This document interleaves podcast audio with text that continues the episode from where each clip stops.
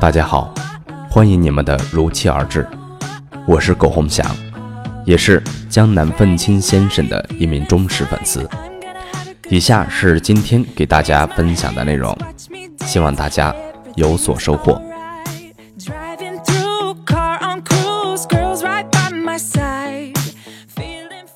三月八日，一五年，我们茶馆刚开业不久。有几个市委书记来江南幺五三五茶馆考察，然后都说给我们免费场地、免费装修，只要我们团队过去就可以了。我直接给拒绝了。我说这个不是麦当劳，想开就能批量复制。创业者也不是小白鼠，随便一抓就一大把。世界上的事情都想着简单，能快速规模化，一定意味着没有门槛，而没有门槛的东西。最后一定就是比砸钱的商业模式，这种模式玩它干嘛？另外，我也想直接说，做生意别跟政府做，因为不可控。今天因为总理提了双创，地方政府一个个就跟打了鸡血一样。但是明天呢？后天呢？创业对政府来说是阶段性的目标，但对创业者来说却是一辈子的事业。记得自己为何而来，别被诱惑忽悠到沟里去了。我们江南幺五三五茶馆最多就一家，异地开设分支机构，一定是投资的方式，在当地找到优秀独立的创业者，我们投资他们，而不会我们自己去做。三月十日，从当前来看，过去三五年轰轰烈烈的创业大潮是投资回报率极低的。大概砸了近万亿的钱下去，基本颗粒无收，因为并没有跑出什么太有价值的公司。那么这一场游戏最终的获益者是谁呢？钱去了哪里呢？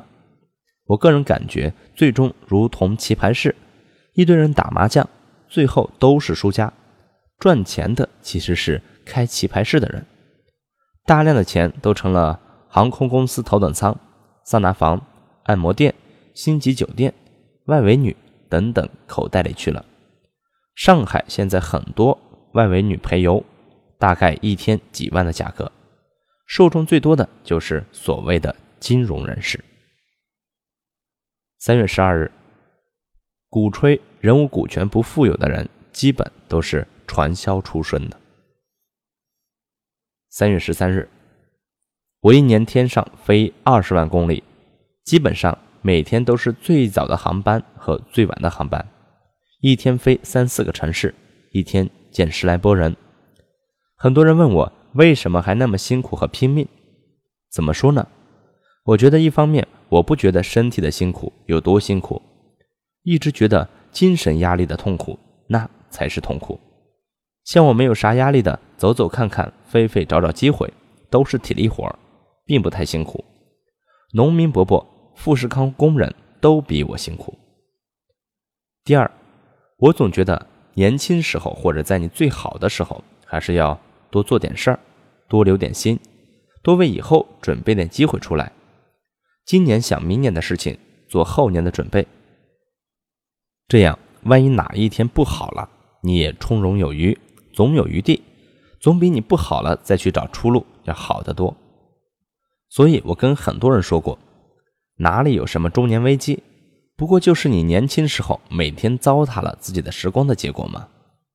麻将、德州、夜总会、吃饭、喝酒、泡美女的年轻时光是很爽快，那么也得接受中年面临困境的结果，因为你从没有为未来做过任何准备，那能怪谁呢？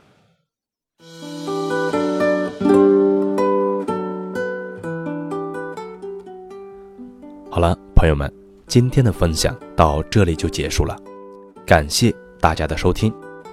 江南幺五三五茶馆，最大的互联网金融众筹茶馆，欢迎加入我们，认识更多优秀的人。下载聚秀社区 APP，了解更多信息。